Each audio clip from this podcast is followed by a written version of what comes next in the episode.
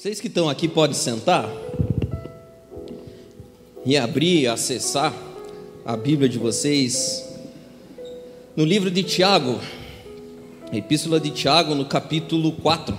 Nós vamos ler alguns versículos, do 13 até o 17. Livro de Tiago, capítulo 4, versículo 13 até o 17. Eu já de antemão aqui eu quero pedir desculpa, porque eu vou contar bastante história hoje. E esses dias a gente estava reunido com os amigos e o pessoal chegou à conclusão de que pobre bicho da Cissa. Porque eu conto muita coisa, falo sobre as coisas que acontecem comigo no dia a dia, e geralmente a Cissa é o alvo, né? Porque é quem está mais perto. Mas eu, é o meu jeito de, de ministrar e é o jeito que Deus fala comigo.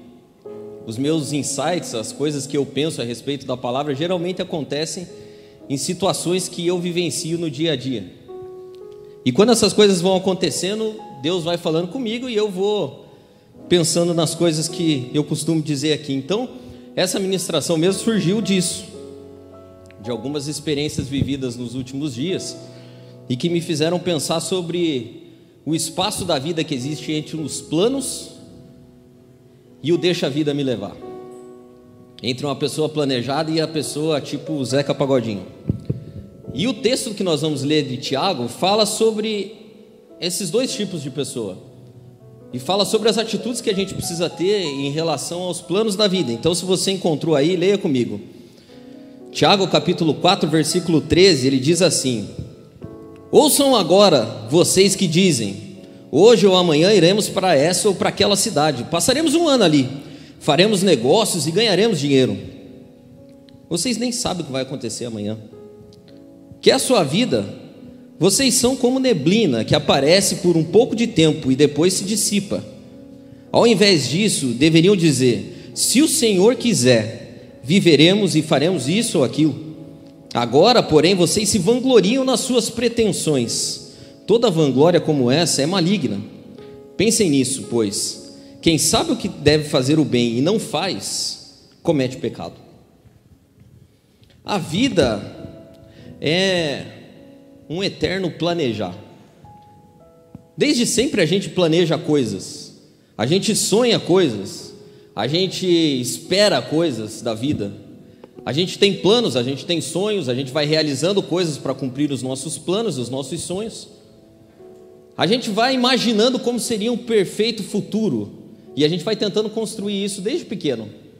Desde criança a gente faz isso. Quando você é criança, você começa a se comparar com as outras crianças, começa a pensar assim: puxa, eu queria ter a vida daquela criança ali, esse é que eu quero para mim. Quando você é adolescente, vai crescendo um pouco mais, os seus planos continuam, só que já começam a trazer uma certa dose de preocupação. Porque você vai passando o tempo, você vai, meu Deus, e agora? Quando você chega na fase adulta, no começo da fase adulta, é ainda pior. Porque o começo da fase adulta é a, é a etapa da vida em que você vai precisar é, descobrir quem você é. O começo da fase adulta é onde a gente começa a ser gente inteira. E é tão engraçado e, e, e curioso de ver pessoas assim, porque as, as, os adolescentes que estão saindo da adolescência, estão começando a chegar na fase adulta, eles começam a se identificar como pessoa. E aquele senso que eles tinham lá na adolescência vai se consolidando cada vez mais. E a dependência que eles tinham do pai vai começando a sair, do pai e da mãe, vai começando a sair cada vez mais de cena e vai começando a entrar um protagonismo deles. E é interessante que ao entrar esse protagonismo, muitas vezes eles se assustam. Porque precisa começar a responder à vida com base em novas perspectivas. Precisa começar a planejar a vida com base nas suas próprias perspectivas. E aquela rebeldia aparente ali da adolescência, que queria fazer tudo do seu próprio jeito, quando você começa a entrar na vida adulta, eu mesmo passei por isso, eu comecei a pensar assim: pô, mas não era tão ruim quando tinha meu pai e minha mãe também, né? Que planejava as coisas para agora é eu, é eu e Deus, é eu e eu mesmo.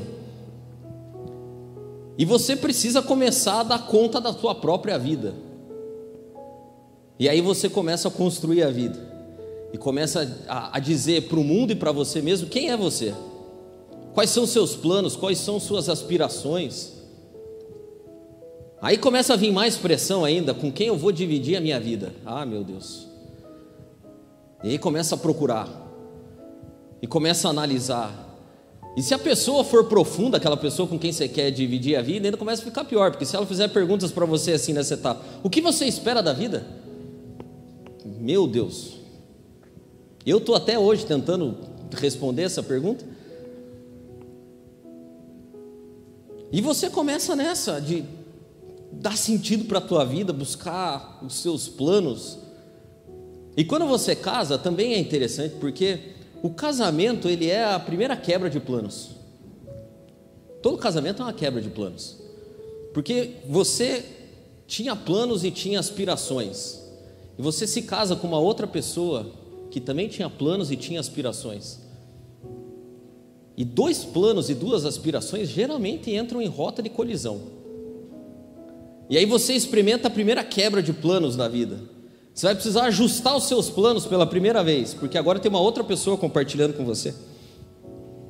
E você começa a construir a vida, começa a planejar, e agora vocês constroem novos sonhos. E é nessa fase da construção de novos sonhos que você começa a querer responder alguma, algumas perguntas. Qual é a hora certa de fazer determinadas coisas? Quer ver, por exemplo, casais, depois de um certo tempo de casamento, eles começam a se perguntar assim: qual é a hora certa de ter um filho? Vai da pergunta difícil de responder essa também. Porque um filho geralmente é a segunda quebra de planos. Esses dias aconteceu um fato engraçado. A gente riu muito no carro, eu e Assis, porque eu mandei uma mensagem para parabenizar um amigo, porque tinha nascido o filho dele, primeiro filhinho. E eu mandei a mensagem. E eu tinha até esquecido que eu tinha mandado a mensagem, porque ele demorou um montão para responder, assim, um monte, tipo uns dois dias. Acho que as pessoas têm alguma coisa contra mim, elas demoram para responder os WhatsApp. E eu tinha esquecido que tinha mandado um negócio para ele. E lá pela Santa chegou a mensagem, eu olhei ele e falei: Ah, legal, aqui vou ouvir. Tava eu e ela no carro, eu coloquei para ouvir. Ele falou: oh, Cara, que legal que você mandou mensagem e tal. Fiquei muito feliz com a tua mensagem. Desculpa aí a demora de responder, que tô, cara, tá uma correria aqui, eu tô trabalhando e daí agora nasceu a criança, atrapalhou tudo. e aí a gente riu porque Eu entendi o que ele quis dizer, cara. Não, não quis dizer que a criança atrapalhou tudo, mas de fato atrapalhou tudo. Porque se tem. Sabe aquela música que diz que os seus planos não podem ser frustrados? Estava falando a respeito de uma criança. Os planos de uma criança nunca podem ser frustrados. Ela dorme na hora que ela quer dormir e faz você acordar na hora que ela quer. Ela quer comer naquela hora. Então a gravidez, olha, se você tinha algum plano e nasceu o seu primeiro filho, seus planos foram todos abalados. Essa é a vida como ela é. E depois dos filhos a gente vai construindo, tentando criar e vai fazendo novos planos, porque agora tem outras pessoas e vai incluindo outras coisas nos nossos planos e a nossa vida vai passando e a gente precisa dar respostas, a gente precisa. É, é, cara, você tem que fazer acontecer. Você vai chegando na metade da vida, é a fase que eu estou chegando. Assim, aquela crise da meia-idade que algumas pessoas passam, você fala, meu Deus, cara, e agora eu já estou chegando na segunda metade e eu não fiz, e os meus planos, e, e aí vai entrando em crise. E tem gente que entra em crise. E o tempo passa mais um pouco e você vai chegando ali nos 50, 60. Meu Deus, agora a velhice se aproxima. E aí você precisa dar respostas e você pensa, chega, chega assim, Marcos, não adianta fazer não, 50, 60, 60 já é idoso, segundo a Constituição brasileira. É, estatuto do idoso já protege. E você precisa fazer, e daí o cara pensa, fala, meu Deus do céu, cara, será que algum dia na vida eu vou conseguir parar de trabalhar? O dinheiro que eu tenho é suficiente, eu vou ter que trabalhar até morrer, e eu vou ter saúde para trabalhar até morrer, o INSS não dá conta de mim. Meu Deus, cara, e a gente planeja, e planeja, e a gente vive um eterno desde que nasce. O que vem agora? Qual é o próximo passo? E sabe que existem basicamente dois tipos de pessoas tem um monte de tipo, mas quando se fala de planos, basicamente são dois: os planejados e os caras do deixa a vida me levar.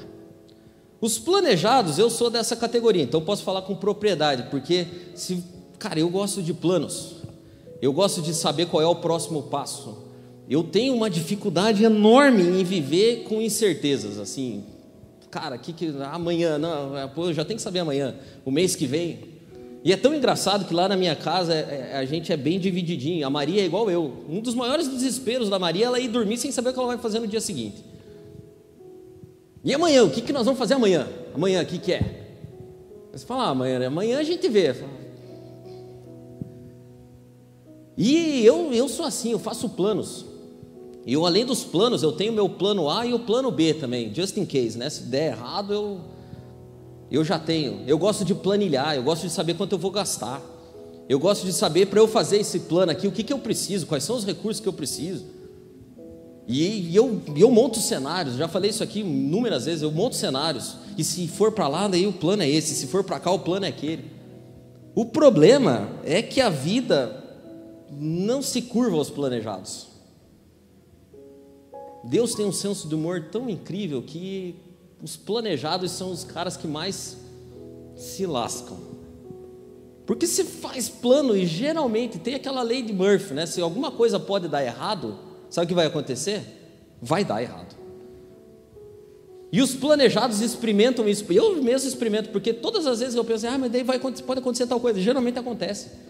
E daí o meu plano B já também não dá certo. E volte e meia eu me vejo sem o plano C. E aí, quem é do outro tipo e olha, fala assim: ó, tá vendo? Não vale a pena fazer plano. O negócio é deixa a vida me levar, amanhã a gente vê. O que, que nós vamos fazer amanhã? Amanhã a gente vê. Abre espaço para a galera do deixa a vida me levar. Lá em casa tem gente assim também. Vai indo. Isso, cara, para quem é planejado, dá um. Dá um ore. Eu oro pelas pessoas que não, não são planejadas. Falo assim, Deus, toma conta. Porque é só a graça, assim, né? Você fica vendo a pessoa e fala assim, cara, eu não sei, cara. Que medo que dá de viver perto de gente assim. Gente que não sabe o próximo passo, mas vive bem, cara. Vive bem. Vive descansado na graça de Deus. E quando eu pensava nessas coisas, eu cheguei à conclusão de que a vida de fé é algo que acontece no meio desses, dessas duas coisas aqui. A vida de fé é algo que acontece num espaço entre as pessoas hiperplanejadas e as pessoas do deixa a vida me levar. E eu queria passar pelo texto que a gente leu com você para encontrar quatro verdades que Tiago nos dá aqui a respeito de uma vida planejada. Quatro verdades. Eu tenho um plano em quatro etapas. A primeira verdade que Tiago fala aqui é que a vida é incerta. Tiago capítulo 4, versículo 14 dizem: Vocês nem sabem o que vai acontecer amanhã. A vida é algo absolutamente incerto. E eu e você temos a tendência a ser presunçosos, principalmente as pessoas do tipo planejado. A gente tem a tendência de criar os nossos cenários e imaginar que as coisas vão acontecer do jeito que a gente imagina que elas devem acontecer. E é tão engraçado ver isso que a gente carrega isso, acho que no DNA. Conforme as coisas não vão acontecendo conforme a gente achava que elas deveriam acontecer, a gente vai ficando irado e vai ficando irritado. Eu percebo isso muito bem na miniatura que eu tenho em casa. Cara, é, ela, ela fica vermelha, mas não era isso que nós tínhamos combinado. Às vezes eu tenho, é que não tem maturidade suficiente para que a gente fale, mas a vontade que eu tenho para falar é bem-vindo ao mundo, é assim que a vida funciona, essa aqui é a vida. Não era isso que nós tínhamos combinado, é a frase que define a vida das pessoas planejadas. Não era isso que nós tínhamos combinado. Mas é a vida, é o que Tiago está dizendo aqui, ó, cara, vocês não sabem o que vai lhe acontecer amanhã. Eu vou começar, eu vou criar lá em casa o Tiago 4,14 para Maria. Mas o que, que nós vamos fazer amanhã? Tiago 4,14. Você não sabe o que vai acontecer amanhã. Só que a gente vive nessa, nessa presunção de querer ditar o nosso futuro, de querer ditar as coisas que vão acontecer, quando na verdade a gente deveria ser mais flexível. Sabe que a vida de planos de um cristão deve ser mais ou menos igual quando você vai contratar um pedreiro para fazer a reforma na sua casa. Você deveria ter isso em mente. Você vai contratar um pedreiro para fazer uma reforma na sua casa e você assistiu Irmãos à Obra, você vai pensar o seguinte: vai custar 50 mil dólares e vai levar seis semanas. Já reparou como aqueles caras falam isso? Tudo, não importa o tamanho da reforma para eles, leva seis semanas. Vai ficar pronto em seis semanas. E aí você pensa que a vida é assim, e você pensa que no Brasil é assim também. Aí você chega aqui e fala para o pedreiro e fala: Esse é de boa, vai custar 10 mil e eu faço em dois meses. Aí você chega, Passaram-se cinco meses, a obra está inacabada, você já gastou 80 mil. É assim. É assim. Eu, eu tenho trabalhado bastante com construções e coisas assim. Cara, eu já, quando o cara fala para mim, eu já desacredito dele, eu já vou para outro. Falo, cara, você está muito otimista. Tem que ser mais pessimista um pouco. E a nossa vida de planos é igual contratar pedreiro, cara. A gente tem um, tem um, um plano, mas a gente tem que levar em conta que Deus muitas vezes tem outro plano. E a beleza da coisa está em não ficar fixo. Está em você não. Era isso que nós tínhamos combinado, não. Eu falo assim, tá, cara, não era isso que nós tínhamos combinado, mas a vida é incerta. E agora, Deus? Será que dá para eu flexibilizar? O que, que eu tenho que fazer? Talvez a melhor forma, ou a única forma saudável de se pensar uma vida planejada para um cristão é: Deus vai fazendo os planos e eu vou me adaptando. Só que aí caiu, não deixa a vida me levar, não é, não é isso também que está aqui. Mas é uma, é uma coisa assim que vai acontecendo, sabe? Você planeja, Deus vem, e daí você se adapta e vai indo, e vai, e vai, e vai, e vai.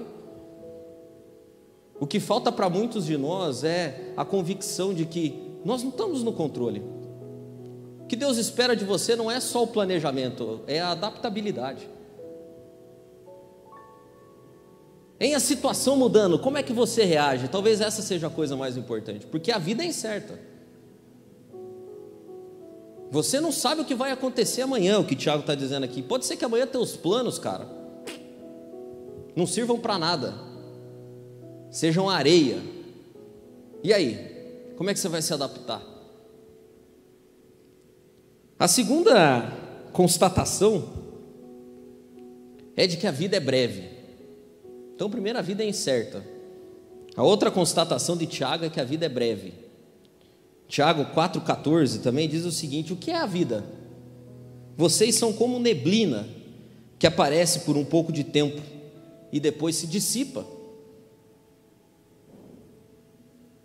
Aparece por um pouquinho de tempo e depois se dissipa. É difícil a gente entender o que é a vida e a gente sempre pensa, e quando a gente vai para a Bíblia fica mais difícil ainda. Porque os caras, eles tinham um nível de profundidade tão grande que fica eu mesmo eu gosto de coisas mais práticas assim, de exemplos práticos. E aí, quando a gente vai tentar no Antigo Testamento ver o sentido da vida, você invariavelmente vai acabar caindo em Salomão, que é um cara que experimentou a vida na sua plenitude. E que ao final dela, disse ter a resposta a respeito do que era a vida.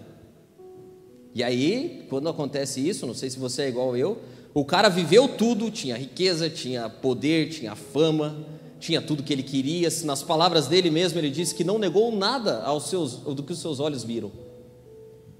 Ele viveu no ápice, e aí no final ele chega e fala assim: Eu sei o que é a vida. Eu não sei se você é igual eu, eu me curvo e fico, agora eu vou, né? que, que vem daí? Aí ele olha e diz: é vaidade. Tá, mas o que, que isso significa? Né? Eu estava imaginando que ele ia dar um exemplo. Por exemplo, aquele dia que eu fiz tal coisa, daí eu sei que. Ele não dá exemplo de nada, ele olha, parece um meio louco até falando. É vaidade, tudo é vaidade.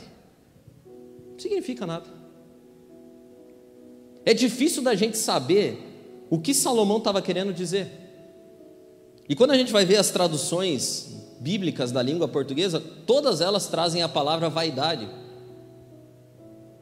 Elas não falam de outra palavra a não ser vaidade. E há uma ideia, se você for ver outras línguas, porque tem outras palavras, por exemplo, no inglês, eles usam uma palavra que é mais ou menos sem sentido, vazia. A vida não, não precisa necessariamente ser sem sentido. A vida não precisa necessariamente ser vazia. Quando eu olho para a minha vida, eu não, não vejo uma vida sem sentido. Eu sempre penso, cara, se eu morresse hoje, é uma loucura minha, mas a minha vida não teria, não teria sido sem sentido. Existem pessoas à minha volta que me amam, Existem pessoas que, quem sabe, daqui a algum tempo contariam histórias que viveram comigo. Eu, em alguma medida, impactei a vida de alguém. A minha vida não foi sem sentido. Eu não, eu não, eu não me conformo que a gente vá passar a vida para chegar no final dela e dizer que a vida é sem sentido. Eu não me conformo com isso. Mas o Novo Testamento dá uma, guinada, tipo 180 graus nessa ideia. E o Novo Testamento não defende mais a vida de um cristão, pelo menos, como sendo, como sendo uma coisa sem sentido. O Novo Testamento define a nossa vida de uma forma totalmente diferente e que essa para mim faz muito, muito mais sentido. O Novo Testamento vai dizer que a nossa vida é um sopro. A nossa vida é breve. A nossa vida é como uma coisa que aparece e dali um pouco desaparece. Se se você pensar, eu gostava bem de fazer isso quando eu era criança, estava frio, o meu jeito de testar o frio era ficar fazendo assim. Eu gostava de fazer isso. E se você faz isso num dia frio, o que, que você vê? Você vê aquela fumacinha. E o meu teste de frio era esse. Hoje oh, está bem frio, tem bastante fumaça. Só que aquela fumaça, ela, ela aparece e daqui um pouquinho de tempo, o que, que aconteceu? Ela sumiu. É exatamente disso aqui que o Novo Testamento fala que é a nossa vida. A nossa vida é como a fumacinha. Você até vê ela, ela até tem um, um para mim tinha um significado, eu sabia que estava frio com aquilo, mas ela se dissipou de uma forma tão rápida que do mesmo jeito que ela apareceu, ela foi embora. E é com base nisso aqui que essas palavras de Tiago para mim têm um significado tremendo. E eu tenho tentado direcionar a minha vida com base nisso. A nossa vida é breve. Conforme você vai envelhecendo, você vai começando a ter uma, uma, uma, percepção maior disso. Quando a gente é novo, parece que a gente vai viver para sempre. Você tem a sensação que você vai viver para sempre. Mas há uma verdade incômoda. Conforme você vai ficando mais velho, quanto mais velho você se torna, mais rápido a vida se vai. Isso pode parecer um comentário óbvio, né? Você pode estar pensando assim, oh, você pensou muito para chegar a essa conclusão? Mas não é disso que eu estou falando, não estou falando a respeito de tempo. A vida se vai com respeito a experiências. A vida se vai mais rápido com, a, a, no sentido da, da vivência. Porque quando a gente é novo, cara, a gente tem a ideia de que, pô, eu vou viver tudo, eu vou experimentar tudo, há tempo para tudo. E conforme a gente vai se envelhecendo, a gente, a gente vai, cara, eu estou começando a, a ver que o meu tempo não é infinito. Eu preciso aproveitar isso aqui. As experiências que eu estou tendo estão mudando, a percepção que eu tenho está mudando. Eu já não consigo mais viver intensamente aquilo, eu estou começando a viver com um sentimento de perda. Eu mesmo estou assim, eu começo a ver, eu estou vivendo com algumas sensações de perda. Esses tempos aconteceu um negócio muito interessante também, alguns dias atrás. Era tarde da noite, a gente foi dormir. E eu tô lá, né? Eu, eu, eu não durmo fácil, assim, eu, eu tenho dificuldade para dormir. Então eu, tenho, eu preciso de toda uma preparação para eu dormir, não é só chegar, deitar e dormir, não é assim. É, é, tem gente que dorme, tipo, conversando com, com você. Já aconteceu comigo, estamos conversando, dali um pouco você fala, a pessoa não responde, ué, dormiu. Eu não, eu não sou assim, eu gostaria muito de ser, mas eu preciso de todo um processo para eu dormir. Às vezes é até medicamentos. E aí estamos lá, né, deitado, e eu ali, né, no meu processo. Dali um pouco eu começo a ouvir um. O que, que é isso? E aquele um, um começou a ficar mais intenso e tal. Eu caí na besteira de, de eu dar uma olhadinha e estava assim, assim, meio chorandinho do lado. Eu falei, ferrou. Eu, eu, já fui logo perguntando né, o que foi que eu fiz de errado, se eu tinha feito alguma coisa errada naquele dia. Eu já comecei a pensar. Eu falei, o que, que foi, amor? Fiz alguma coisa para você? Você está chateada? O que, que foi? Então, lá pelas tantas, ela. Não, eu estou meio triste porque as meninas não são mais bebê.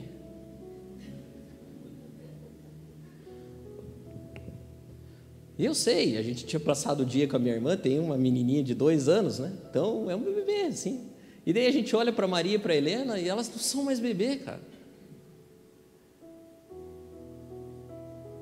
O que ela estava vivendo ali é a respeito do que eu estou falando. A vida é um sopro. Quanto mais velho você vai ficando, a sensação de perda vai aumentando. Aquela prepotência de que a gente podia fazer tudo vai diminuindo, ou pelo menos deveria. E a gente vai percebendo que, cara, sem que você perceba, as coisas escorrem pela tua mão e de uma hora para outra. Eu me lembrei também do meu avô. O meu avô talvez tenha sido a primeira pessoa que eu amei de verdade e depois perdi. Como eu amava aquele cara. Como aquele homem tinha um, um senso e um, um significado para mim. E eu nunca esqueço, cara, de, das coisas que a gente fazia, fazíamos junto. Ele morreu em 98, eu tinha 12 anos. E eu não esqueço também que quando ele morreu, era o mês de junho. E uma das coisas que mais a gente gostava de fazer era álbum de figurinha.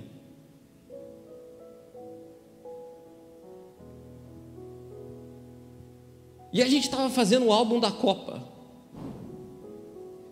E poucos dias antes eu tinha estado na casa dele, a gente tinha colado as figurinhas.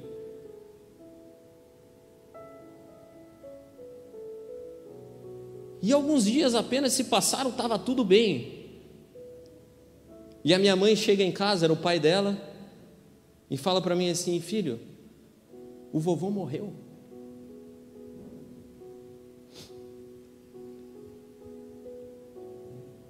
Cara, aquilo para mim foi um. Ontem estava tudo bem, a gente estava colando as figurinhas. E hoje o vovô morreu. Aquele álbum nem foi completo, eu nem sei onde ele está. E eu me lembrei disso porque eu e a Maria estavam colando figurinha esses dias. E toda vez que eu pego uma figurinha na mão, eu me lembro dele. E especialmente nesse dia que eu preparava para falar disso e pegava a figurinha, Deus me fez perceber que a vida é um sopro, cara. Talvez o álbum nem se complete. Hoje está tudo bem, mas amanhã.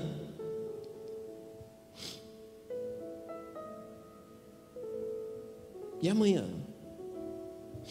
Esses tempos atrás também, eu recebi uma. Eu recebi uma oferta de trabalho muito legal.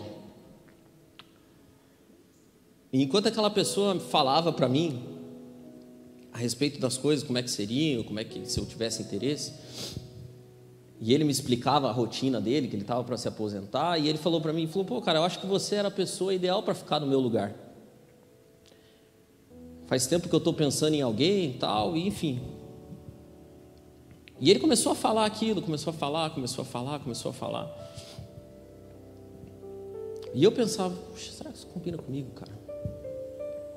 E lá pelas tantas, no final da conversa, ele mesmo disse: Pô, mas eu não sei como é que seria isso aí, né? Porque você ia ter que passar um tempão fora de casa, e pelas coisas que você fala, a tua família é uma das coisas mais importantes para você. Eu não sei se daria certo, não. E na hora eu fiquei feliz, cara. Eu fiquei feliz porque está resplandecendo um valor o que de fato importa. Porque a nossa vida é feita de janelas de oportunidade. Por que, que eu contei todas essas histórias para você? A Cícia chorando porque as meninas não são mais bebê. Eu, um menino de 12 anos com um álbum incompleto na mão porque meu avô tinha morrido. E a recusa de um trabalho que talvez fosse quase o ápice da carreira, mas que não faz sentido. Para que você perceba que os planos que você faz e a forma como você enxerga a vida precisam estar tá ligados intimamente com as coisas que você acredita. Porque existem janelas de oportunidade na tua vida que nunca mais se abrirão. Não significa apenas aceitar um trabalho ou não. Não significa apenas é, ir para um lugar ou não ir. Não significa apenas ganhar mais dinheiro ou ganhar menos, trabalhar mais horas ou trabalhar menos horas, não é, não é a respeito disso. Não é disso que a vida se trata, a vida é breve. E as escolhas e planos que você fizer hoje vão impactar a sua vida. Vão roubar de você janelas de oportunidade que nunca mais existirão. Sabe qual é o antídoto para o sentimento de tristeza de que os bebês estão indo embora? Não é fazer outro bebê é viver uma vida tão intensa com aquele bebezinho que quando ele crescer, você olha e fala assim: cara, eu pegava você no colo. A gente faz vídeos, a gente assiste os vídeos.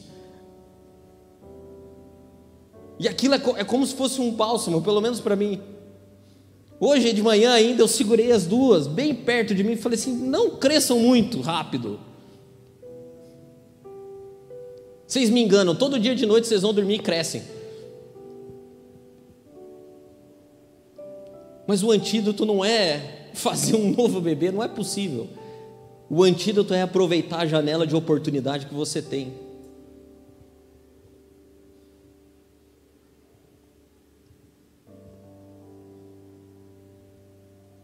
Sabe qual é o antídoto? É não deixar para amanhã. É não ser, ter uma vida tão planejada que sempre olha para frente a ponto de esquecer que a vida de verdade está acontecendo aqui do lado, agora. Tem gente que planeja tudo na vida, até perdão. Eu vou, eu vou perdoar ano que vem. Não, eu, eu, vou, eu, vou, eu vou ganhar dinheiro agora, para o ano que vem eu trabalhar menos e aproveitar mais meus filhos. Cara, isso aqui que o Salomão, tá, o Tiago está dizendo aqui. Oh, amanhã você nem sabe se você vai estar tá vivo, cara. Por isso, talvez que o meu avô tinha a, a ânsia de completar o álbum. Ele era ansioso para completar o álbum. Nossa, cara, como a gente tinha repetida, porque ele não aguentava. Ele, a gente voltava para casa, abria os pacotinhos ah, ele me chamava de nego, nego, não deu. Vamos, vamos lá comprar mais uns pacotinhos. Feliz era meu avô que queria completar o álbum. Cara. Hoje, o que, que falta para você completar teu álbum hoje?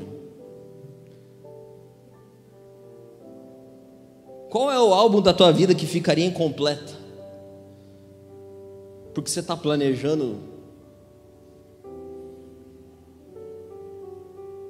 A gente tem que fazer plano, cara. Tem mesmo. Tem que olhar para frente. Mas a gente não pode esquecer que a vida é um sopro que se dissipa a qualquer momento. Então não deixe para amanhã. Não deixe para amanhã. Não tenha tantos planos para amanhã e tão poucos para hoje. Faça planos para hoje. A terceira verdade no texto de Tiago é que Deus é soberano. É outra obviedade que eu estou falando aqui. Todo mundo sabe disso, mas nem todo mundo vive isso. Eu mesmo. Tiago capítulo 4, versículo 15 vai dizer o seguinte: ao invés de ficar fazendo tantos planos e ficar dizendo que vão para lá, vão para cá, vocês deveriam dizer: se o Senhor quiser, viveremos e faremos isso ou aquilo. É óbvio, só que a gente vive essa, essa verdade aqui de duas formas, e ela tem, elas têm dois impactos na nossa vida. A primeira forma, que quase todo mundo vive, eu vivo uma, uma boa parte do meu tempo assim, é como isso aqui como sendo mais um dos nossos clichês religiosos. Do tipo, Deus te abençoe. O se Deus quiser, talvez seja o número um. Número um. E a gente diz isso de uma forma tão automática que a gente nem para para pensar. Mas não é disso aqui que o Tiago está dizendo. O que Tiago está dizendo é que o se Deus quiser, escrito aqui por Tiago, é muito mais parecido com uma, com uma convicção e uma declaração de fé. Uma convicção profunda de fé. Das pessoas que conseguem desenrolar a sua vida, planejar, planilhar, olhar o bolso, olhar o calendário, olhar para tudo, mas depois elas colocam uma vírgula e fazem assim: se Deus quiser. E esse se Deus quiser não é dito da boca para fora, ele está lá no coração. E as pessoas que conseguem viver assim, elas vivem um descanso tão maravilhoso, porque elas sabem que a vida é incerta e que a vida é breve, que a gente não sabe o que vai acontecer amanhã, mas que Deus sabe. E as pessoas que têm esse, se Deus quiser, como uma declaração de fé arraigada no coração, descansam. Descansam. Elas não precisam saber tudo. Elas não precisam saber o plano inteiro. Até porque eu não sei se você é que nem eu. Eu, eu às vezes eu tenho, às vezes eu não tenho, mas a maioria das vezes eu tenho. Eu tenho uma, uma vontade de saber o, o, o resto da história, assim.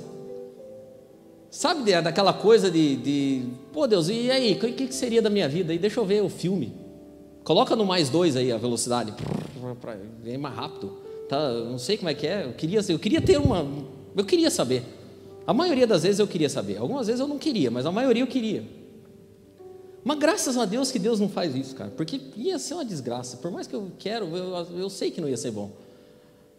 Já parou para pensar se você soubesse as coisas que vai acontecer para você? Por exemplo, se você soubesse o dia que você vai morrer, cara, que coisa ruim de saber isso. Às vezes eu penso o dia que eu ia morrer e a forma que eu ia morrer também. Olha, o cara que gosta de fazer planos sou eu, cara, até para me preparar para isso aí.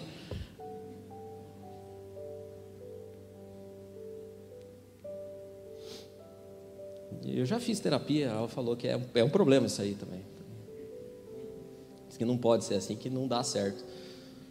Mas é, eu às vezes eu penso que eu queria, mas não é bom. Não é bom porque a graça de Deus não funciona assim também. Deus desse o plano para você inteiro, Ele não ia dar a graça inteira também. Já reparou que a graça de Deus ela vai se, se desdobrando conforme o plano? Tem momento que é mais graça, daí tem momento que é um pouco menos, não precisa tanto, tá? E vai indo. Deus vai dando a coisa conforme o caminho conforme a viagem. Tem um provérbio chinês interessante que diz que nenhum viajante volta igual de uma viagem. Não volta igual porque a graça de Deus vai, vai trabalhando nele. E aquela viagem ali tem um propósito, um significado. E quando ele volta, ele já não é a mesma pessoa que foi. Porque no caminho a graça foi se consolidando. O que Tiago está dizendo aqui é: Cara, vocês não são a autoridade suprema na vida de vocês, tá bom? Você não controla o amanhã. Você pode tomar boas decisões hoje, você pode fazer boas escolhas, você pode fazer bons planos. Eles pode ser que te assegurem uma posição melhor amanhã, mas você não controla o amanhã. Não controla. No final de tudo, o que nos resta é sonhar, planejar,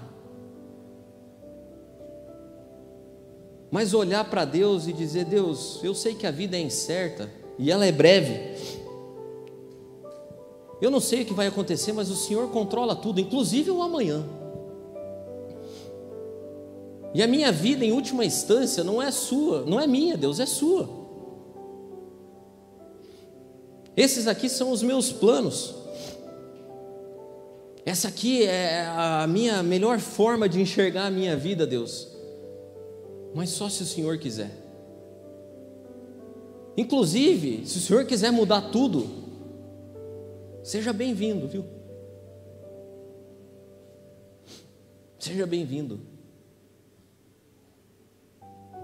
Porque eu estou rendido completamente à tua vontade, Deus. E há um jeito prático de fazer isso. Eu listei três coisas que você não deve fazer como seu objetivo de vida aqui. Se você quer viver uma vida dirigida pelos planos de Deus. Não faça do seu conforto o seu objetivo. Não faça do sucesso e do reconhecimento uma vida pomposa o seu objetivo. E pelo amor de Deus, não faça do dinheiro, cara, teu objetivo. Não faça disso. Não faça isso, porque senão você vai deixar um monte de álbum de figurinha incompleto aí. No final das contas, a gente tem que fazer do nosso objetivo a vontade de Deus. Putz, isso aqui é um clichê do tamanho do, do Brasil. A vontade de Deus. Porque no final do dia, no final do dia, tudo somado e subtraído, todas as contingências acontecidas, Deus vai ajudar você a fazer o que você está fazendo, se o que você estiver fazendo for aquilo que Ele deu para você fazer. Entendeu? Não? Eu lembro de uma história bem famosa de Abraham Lincoln durante a guerra dos Estados Unidos. Diz que o comandante chega na sala dele e ele conversando com aquele comandante, e o comandante lá pelas tantas preocupado diz o seguinte: fala, olha, presidente, eu espero mesmo, é que Deus esteja do nosso lado, porque a coisa está difícil, viu? E o Lincoln respondeu para ele o seguinte: falou assim, está errado, comandante, eu não espero isso não. O que eu espero é que a gente esteja do lado de Deus, viu? Porque se a gente estiver do lado de Deus, a coisa vai dar, vai dar certo, mas a gente é esse tipo de cara aqui, a gente é o comandante. A gente faz meus planos e a gente chega e ora para Deus, fala: Deus, aqui meu plano, e olha aqui, Deus abençoa, tal, e se for do jeito que o Senhor quiser, mas seja conforme o Senhor quer, tal. esse seja conforme o Senhor quer, cara, é, é protocolar. Eu sempre penso nas respostas de Deus, eu acho que Deus ia dizer para a gente: fala, Cara, você quer mesmo é que eu abençoe, né? Você nem começou em mim. Né? A Bíblia diz que Deus opera em nós o querer. É, muitas das coisas que a gente planeja e quer, acho que Deus falaria assim: não, eu não, não fui eu que quis isso daí, não. Não estou querendo. Não estou querendo que você mate ninguém, não estou querendo que você odeie ninguém, não estou querendo que você dê gelo em ninguém. Não, que você tá, não estou nem querendo mudar as pessoas que você tanto ora para eu mudar, não estou querendo, não fui eu que quis, esse é o teu plano. Mas um se Deus quiser, dito de forma convicta, pode mudar a nossa vida. E por último, diante disso, a vontade de Deus. Pensem nisso, pois quem sabe o que deve fazer o bem e não faz, comete pecado. Saber a vontade de Deus, cara, é uma das tarefas mais estressantes que alguém pode ter na vida, porque ela é paralisante. Principalmente se eu e você fomos influenciados do jeito que nós somos pelos gregos, que tem a ideia do destino. Eu sou assim. Isso não é errado, tá? Eu vou falar de duas formas da vontade de Deus. Ela não é nenhuma das duas é errada. Elas não estão na categoria de certo ou errado, nem de melhor ou pior. As categorias são mais aplicáveis e menos aplicáveis, mais frequentes e menos frequentes. Eu vou falar primeiro das menos aplicáveis e das menos frequentes, que é a ideia dos gregos. Eu e você temos isso, e ela acontece na palavra de Deus, a ideia do destino. A gente pensa, eu penso toda hora nisso, fala que Deus tem um plano para mim. Né? Inclusive, quando a gente se converteu, alguém disse para nós que Deus tinha um plano para nós. E esse foi um dos motivos pelos quais nós, a gente se converte. Fala, Deus tem um plano para você. Fala, pois bem, se Deus tem um plano, o plano de Deus é sempre melhor. Eu quero esse plano aí. Só que à medida que você vai andando com Deus, você vai percebendo que o plano não é assim tão, né? Do tipo do Abraão, por exemplo, sai do meio da tua terra, da tua parentela e irá para uma terra que hei de te mostrar e tal. Oh, que baita plano! Ou do de Moisés, escolhi você, coloquei você aqui para você aprender com os egípcios, agora você vai livrar meu povo, eu vou com você, você vai bater e eu vou abrir, você vai. E aí a gente vai nessa tarefa estressante de tentar saber o plano de Deus. Eu faço isso. Qual é o plano? Porque eu quero estar dentro do plano. Eu estou acabando já. E o plano não se desenrola do jeito que a gente imagina. Eu mesmo sou assim. Daí, enquanto você não sabe o plano, o que, que você faz? Nada. Porque você fica com medo. Eu fico com medo. Quando eu não sei o plano, o que, que eu prefiro fazer? Eu prefiro fazer nada. E aí eu fico pensando no plano. Com Deus, qual é que é o plano? Eu vou para lá, vou para cá. E Deus não fala. Deus não fala. É difícil Deus falar assim. É difícil. Pelo menos para mim, Deus não fala assim. Aqui. É. Eu queria muito. Sabe? Tipo, cara coroa com Deus, sabe? Tipo, seria ótimo. Deus, se for para eu ir para lá, cara, se for para eu ir para cá, coroa, joga, qual que é? Deus não fala nada para mim. Fala pouco. E eu queria que ele falasse mais. Porque eu queria saber qual é o plano dele para mim.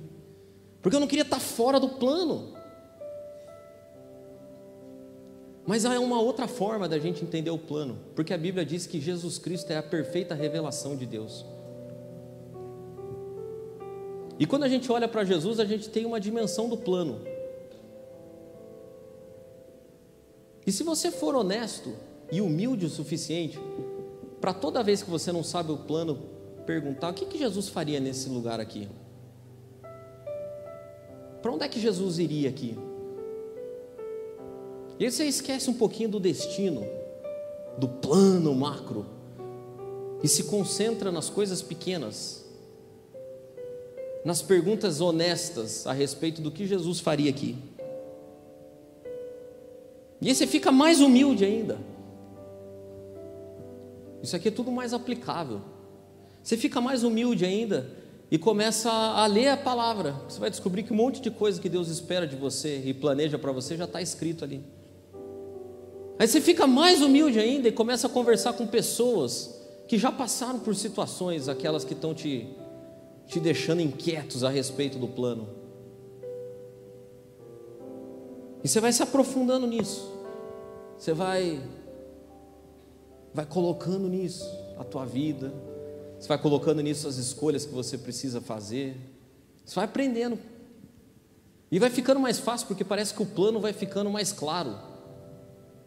O plano vai ficando mais tranquilo de ser realizado. Já não é uma coisa abstrata.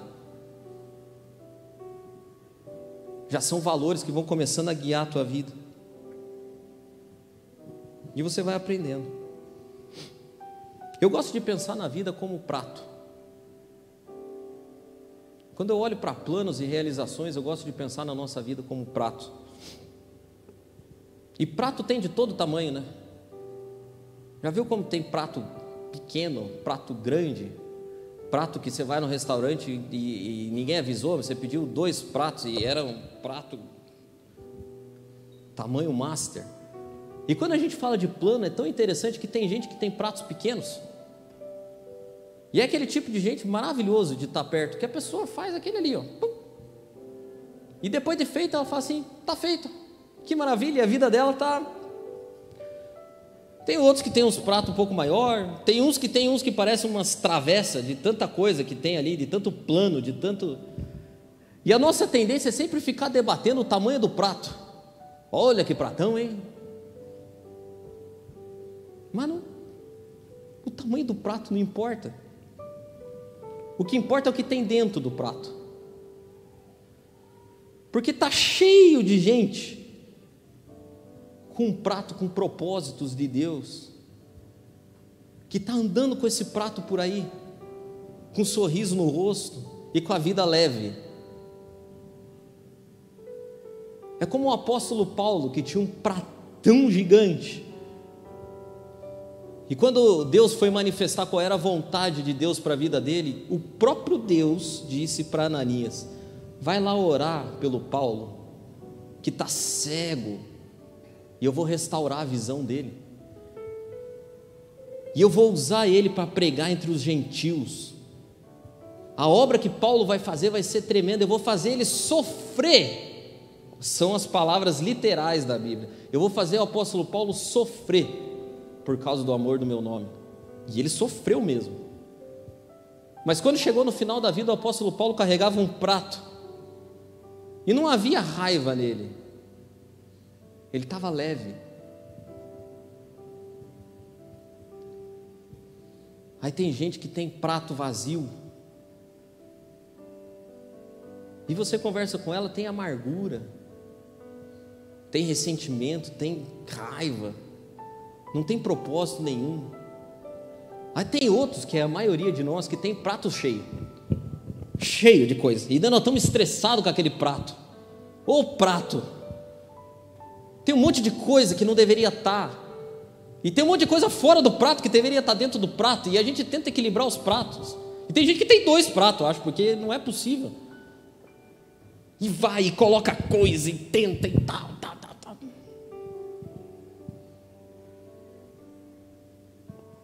Esse prato mata a gente, viu?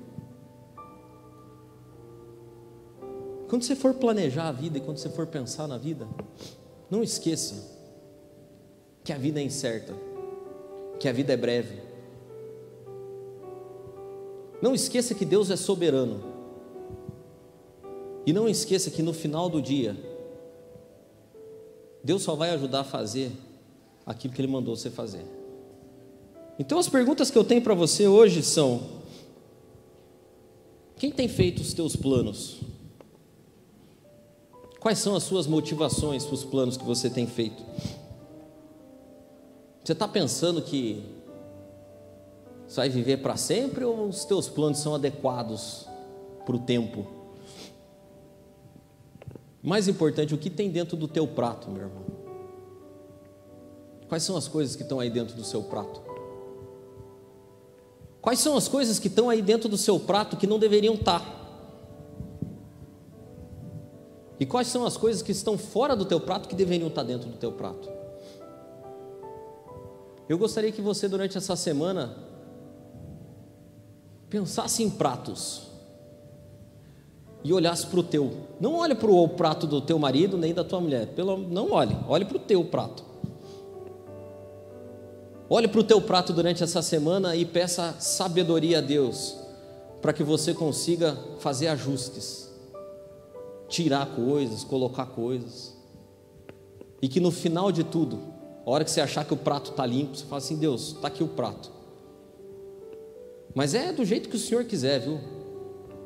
Pode, pode tirar algumas outras coisas que o Senhor quiser, pode colocar outras.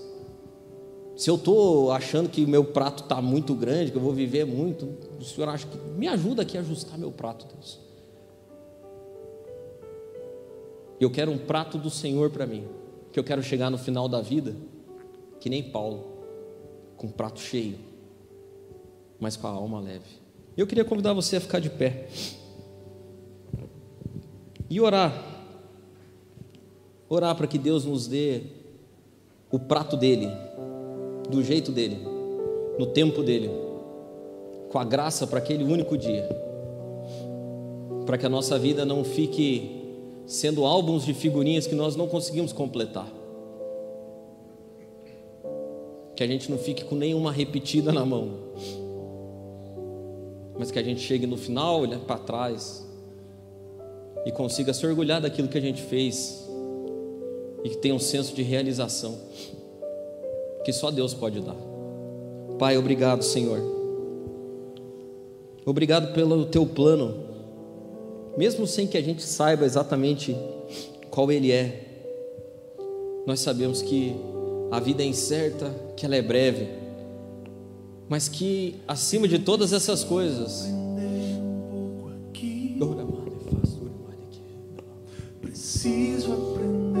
acima de todas as coisas, Deus está o Senhor regendo a história, inclusive a nossa, Senhor, e que o Senhor é bom.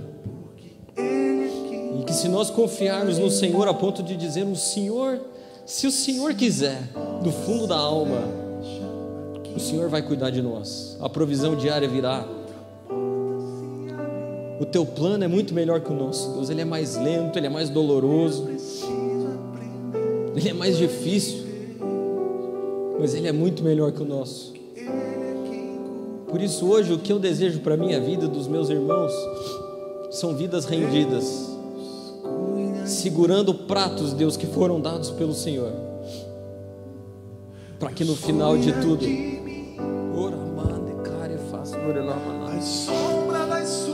para que no final de tudo a gente encontre descanso, Deus, e satisfação na vida. Para a glória do teu nome, Deus, eu oro, em nome de Jesus.